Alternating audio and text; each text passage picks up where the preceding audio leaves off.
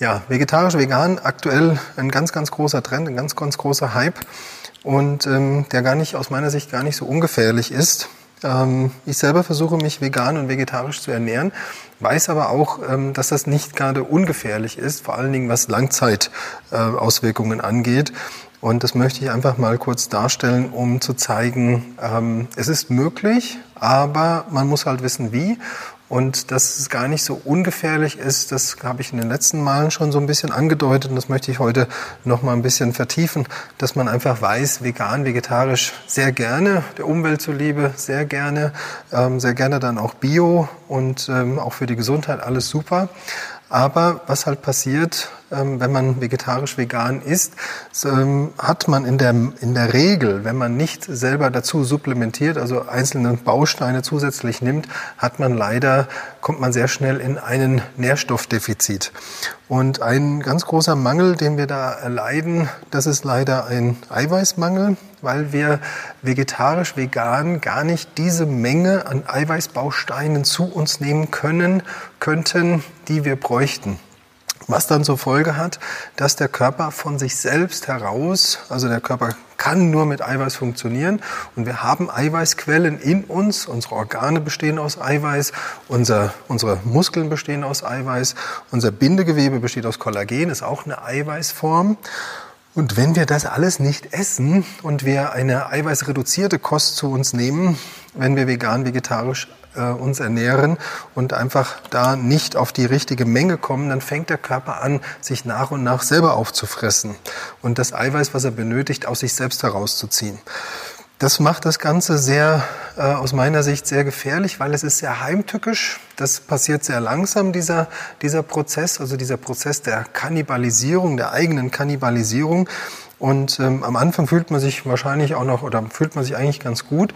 Und das Ganze kann ja 10, 20, 30 Jahre dauern, bis wirklich dann die Auswirkungen zu sehen sind. Und die Auswirkungen sind dann ähm, von wirklich Organschäden, dass die Schilddrüse den Geist aufgibt. Das passiert in der Regel leider schon recht schnell, ähm, was man heute als diese Hashimoto, diese Schilddrüsen-Autoimmunerkrankung abtut. Ähm, das ist ein, ein, eine Folge von zu wenig Eiweiß, zu wenig Aminosäuren. Was dann noch dazu kommt, ist, ähm, dass man wirklich ähm, seine, seine Gelenke und auch seine, sein Bindegewebe schädigt, weil sich das von allein, also das zerfrisst sich dann auch oder der Körper benutzt äh, das Bindegewebe als Nahrungsform. Also man kannibalisiert sich mehr oder weniger selbst.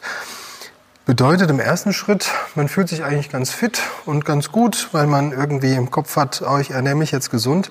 Und dann passiert aber Folgendes, dass man wirklich äh, nach und nach merkt, es fehlt einem die Energie, es fehlen einem auch wesentliche Hormone, weil auch unsere Hormone werden mit Eiweißbausteinen gebaut.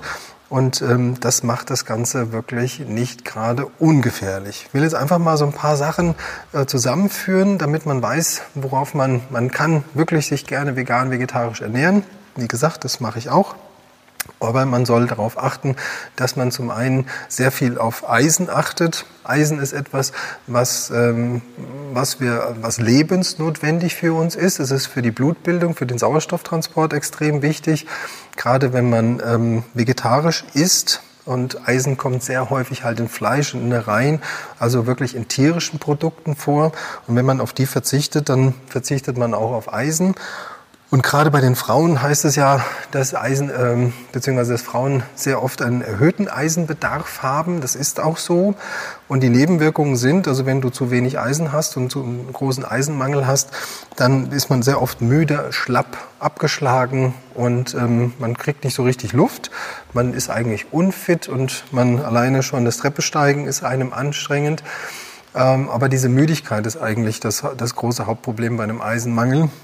Was da dazu kommt noch, ist so Augenränder und sehr blasse Hautfarbe, eine mangelnde Durchblutung und äh, oder eine nicht so gut laufende Durchblutung. Ich glaube, da kann man schon erkennen, wie wie gefährlich das ist, zu denken, man kann über Ernährung immer alles bekommen. Ja, kann man. Man merkt es auch gar nicht, sondern man denkt dann auch, also wenn man sich jetzt vorstellt, man ist jetzt vegetarisch, vegan, so zwei, drei Jahre und man wird auf einmal müde. Man ist natürlich auch zwei, drei Jahre älter und dann verbindet man das sehr schnell mit seinem Stress, mit seiner Arbeit, mit seinem, ähm, mit seinem Leben und auch mit seinem Alter. Man merkt eigentlich aber gar nicht, dass man sich selber verhungern lässt und auf Mikronährstoffe verzichtet, die man wirklich, wirklich, wirklich braucht. Das ist ein großer Knackpunkt. Also bei vegetarisch-veganer Ernährung, der Eisen, die Eisenzufuhr. Deswegen kommt man da eigentlich nicht drum rum, ähm, auf, auf ein gutes Eisenpräparat zu setzen. Und ein gutes Eisenpräparat, was wirklich auch aufgenommen wird, ist das Eisenbisglycinat. Und ähm, es gibt auch Eisenoxid. Es gibt also wirklich günstige Eisenprodukte, ähm, von denen würde ich abraten. Zum einen können die bei ähm, nicht korrekter Dosierung können die zu Verstopfungen führen, können zu Übelkeit führen. Und deswegen würde ich wirklich immer auf ein Eisenbisglycinat setzen. Und eine gute Dosierung ist, eine sichere, sichere Dosierung sind 40 bis 80 Milligramm am Tag. Damit ist man auf der sicheren Seite. Heißt aber nicht, dass man damit einen Mangel ausgleicht oder dass man wirklich, wenn man schon einen Mangel hat und einen erheblichen Mangel hat, dass der dann mit ausgeglichen wird, sondern das ist das, was ich einem gesunden Menschen als äh, tägliche Eisenzufuhr empfehlen würde, um ähm, damit man überhaupt nicht erst in einen Mangel kommt. Hat man einen Mangel, dann kann man ja im Blut nachweisen lassen, dann sollte man auch mal über eine Infusion nachdenken und das sollte man mit seinem Arzt besprechen. Ja, also nicht einfach ohne ähm, Rücksprache mit dem Arzt dann so 200 Milligramm Eisen mal zu sich nehmen. Das kann dann wirklich zu Verstopfungen führen und auch zu Übelkeit. Bei Eisen sollte man noch wissen, das reagiert mit Vitamin C. Deswegen diese guten Eisen-Bisglycinat ähm, äh, Nahrungsergänzungsmittel, die kommen meist schon mit einem Teil Vitamin C, mit einem Vitamin C-Anteil.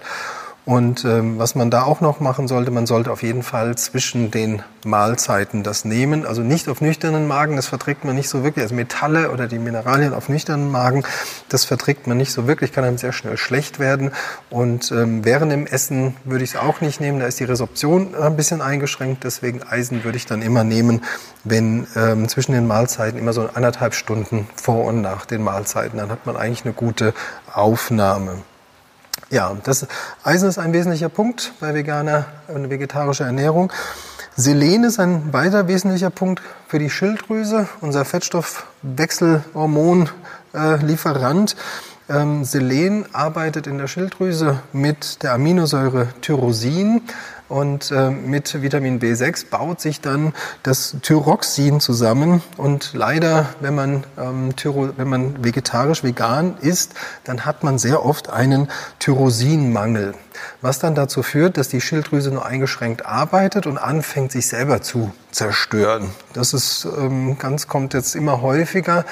Ich kriege jetzt immer mehr Nachrichten von Teilnehmern und ähm, von Kunden, die immer wieder beschreiben, dass sie Hashimoto bekommen. Dann frage ich immer, was isst du denn oder was hast du denn gegessen? Und ganz oft kommt, ja, ich esse sehr wenig Fleisch, ich esse meist vegan, vegetarisch.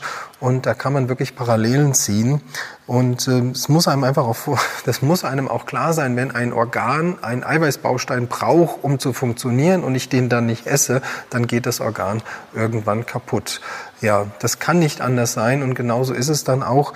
Und die Medizin hilft sich dann damit, dass am Ende wird das Schilddrüsenhormon, was das eigentlich, was die Schilddrüse eigentlich produziert, wird dann, äh, wird dann gegeben als Medikament, was dann nicht ganz so ungefährlich ist, weil zum einen die Schilddrüse fängt dann an, das ganz einzustellen. Das ist dann das eine. Und ähm, nicht so, nichtsdestotrotz hat man die Ursache nicht behoben. Das ist halt, das ist halt leider dann das Problem.